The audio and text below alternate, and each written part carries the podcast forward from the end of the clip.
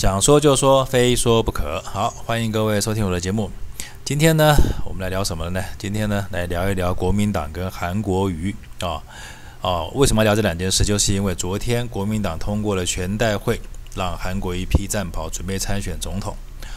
但是呢，在在这件事情上面呢，我就发现有三个问题哈，是我观察到的，跟大家分享。哪三个问题呢？第一，啊，侯友谊没来。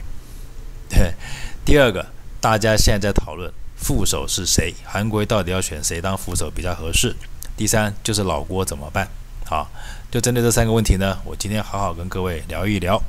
首先呢，针对侯友谊没参加全代会缺席这件事情呢，啊，今天媒体都说很多网友都在骂，说他不顾全大局。啊，那胡伟明自己也亲自说明说啊，那是因为他自己已经安排了市政行程。然后，网友当然。不依不饶嘛，就说哎呀，孰轻孰重，你自己要想清楚啊。其实这件事情，我的看法是哦，韩粉你真的是想太多了。这个我觉得侯友谊他不来，那当然绝对是计划好的了哈啊，没有什么市政哪那么重要，拜托，是你你当市长又不是只当一天。但是呢，他就算来了，其实来了也没有什么大不了了，来不来，我觉得都不会影响韩国瑜的选票了，只是说他不来啊，这中间。代表是什么样的意义呢？哈，我用我的看法跟各位分析看看了哈，你们听听看看我分析的对不对啊？我觉得呢，侯友宜不来当然是有策略性的。那这个策略呢，当然是啊，因为他跟朱立伦的交情了。可是呢，全代会朱立伦有到啊，那朱立伦有到，侯友宜却没到。当然大家会解读说，哎，侯友宜挺不挺韩国瑜？这个难说哦。那侯友宜挺不挺韩国瑜？是不是跟朱立伦有关啊？大这这一定会这样想的。可是。我觉得这只是表面上的看法了。我觉得哈，我心里面觉得，其实朱立伦可能心里面的盘算应该是这样子的哈，就是我觉得朱立伦想当行政院长，那但是我觉得韩国瑜不一定会让朱立伦当行政院长，只要他选上的话了哈。为什么呢？因为侯友谊啊，现在是一个全台湾最大的诸侯，掌握了四五百万人嘛，呀，这个这个大家都知道。那为什么朱立伦想当行政院长，不会想当韩国瑜的副总统呢？因为我们都知道，行政院长他要施政，他的政见只要做得好，他的名声会鹊起啊。那再加上侯友宜他有四五百万的这个选票的支持，好，我们假设一件事情，假如在四年后，啊，韩国瑜做不好，被人家骂，被人家 K 啊，他会跟现在小英一样，万一他不能连任的时候，这时候站出来能够接任韩国瑜，或者说可以。接任国民党再打下一战的，我觉得这个人他一定要具备非常丰富的这个民间声望，还有他这个施政的正确度。那这个位置哪个位置最好？你们觉得副总统好还是行政院长好？那但是行政院长嘛，啊，因为你是施政的，所有的政策都是你制定的嘛。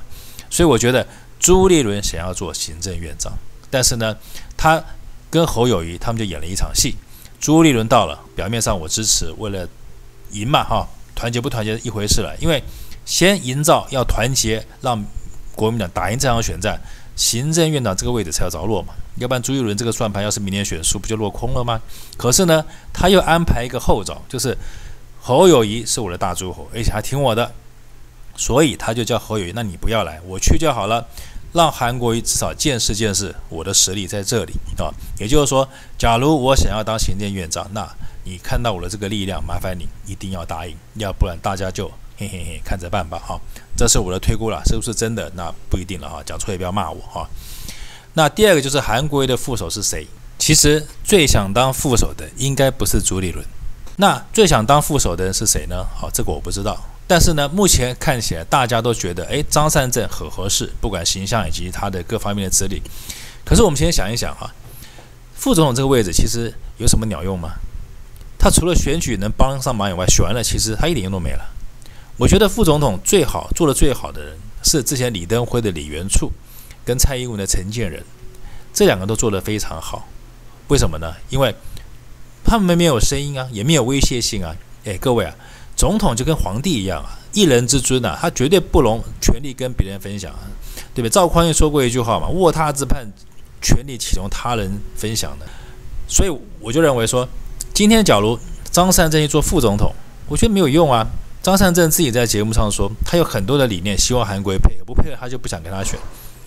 那也就是说，张善政是个有坚持的人哦，而且可能也是脾气也不是那么好摸头的。你想嘛，今天假如张善政当了副总统，他要是跟韩国坚持下去，两个杠起来，那那不是跟当初李秀莲跟陈水扁一样吗？所以我觉得张善政不合适当副总统的，因为他不是一个懂得副总统是干什么的人。因为副总统根本什么都不用干，他就等着万一总统挂了啊，或者发生什么事情，他接任了，就这样子而已，就跟当初李李登辉一样嘛。所以副总统这个位置，你不要想做什么事情。但是我们现在台面上这些人，每个都想做事情啊，这是这是严重违反了我们这个 台湾的这种元首制度的这个内心中的那一块心病。权力绝对不能分享，总统就是总统，即使是韩国瑜啊，因为我觉得韩国绝对不会傻到说啊，我我找一个人来一天到晚跟我唱反调吧，我要做什么事情他跟我说不，那到底要听谁的？所以副总统这个位置一定是一个根本是没有声音，而且可能是一个大家想不到的人，绝对不是台面上的。那目前是谁呢？我猜哈，我猜，我觉得大家怎么忘记一个人叫老王呢？王金平啊，我觉得最合适的人是他，为什么？因为。我觉得他基本上这个人个性是挺好的，而且我觉得他还蛮重视政治伦理的。只要他当了副总统，他我觉得他可以帮韩国瑜乔很多事情以外，抚平很多诸侯的情绪以外，我觉得他也可以做好这个位置，因为我觉得他是个有分寸的人，这是我对他的看法了。所以我觉得目前台面上最合适的应该是王金平吧，其他什么朱立伦、张善政，甚至于老郭，我觉得更不适合吧。老郭根本基本上是一个。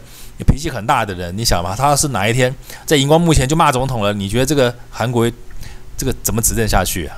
所以都不合适了。最合适的就是要乖乖的，要当一个没有声音的人哈，像当年的李元簇一样，这样的人才适合当副总统。所以大家不要再猜了哈。我所以，我希望呢，老王当会比较好。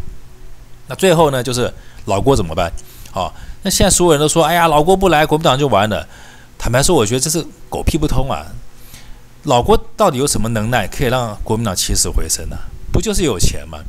哎，假如国民党选上了，还怕没钱吗？说真的，老郭搞不好还要听你的人，因为你要干嘛还得符合国家的政策吧。所以我觉得大家不要把老郭吹得这么大吧。但是我觉得为什么现在大家把他吹得这么大，就是因为我觉得国民党就是国民党啊，一点一点这个好习惯都不都都不会学，一点坏所有的坏习惯都不改，就是他们还是想着权力。怎么样在权力之间玩转？哈，把郭台铭拉进来，就要就是想要牵制韩国瑜。其实韩国瑜这个总统一定会当得很辛苦的哈。当然，这是在我觉得他一定会选得上了。为什么我觉得他很辛苦？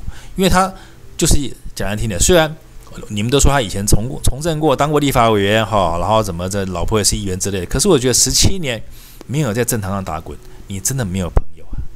一个在政坛上没有朋友的人，你怎么做事情啊？到处得求爷告奶奶，还搞不好还得下跪磕头哦，还得看别人脸色，因为你根本什么都没有嘛。靠一个谢龙介，靠个许淑华哦，然后靠这个黄少廷，靠高雄那批人没有用的，因为你们的资源太少了。你唯一现在要靠农田水利会哦，这一些哦，这个萧家班或是你云林的这些农会的支持以外，你其他的这种白领的资源你都没有啊，所以你会很辛苦，你必须真的是要放低身段啊，你没有办法当一个强势总统。当然。你要当一个强势总统，当然可以，重点就在国会。所以，我我还是那个，我还是那个重点了。你把国会掌握住，把所有的立法委员掌握在手上，我觉得甚至于哈，你你大胆想一点，万一立法委员不听话，国国会不听话，很简单，你可以学安倍解散国会嘛，你辞职嘛。国会不听话，你总统辞职，国会重选，你有没有这个胆识？只要国会重选，总统重选，再来选上的立法委员，一定全部听你的。你就不用再受国民党摆布了，你才可以真正做一个全民总统。当然，这是我的理想了啊！我知道在台湾这个啊权力分赃的这个权力世界里面，我觉得有点难。可是呢，你要当个了不起的总统，你就要大破大立啊！这是我给你最后的建议。所以说呢，以上就是我针对啊这个这几天国民党跟韩国发生的三个问题做的一个讨论跟心得分享啊！喜欢听呢就继续收听，继续订阅啊！谢谢各位的收听，再见。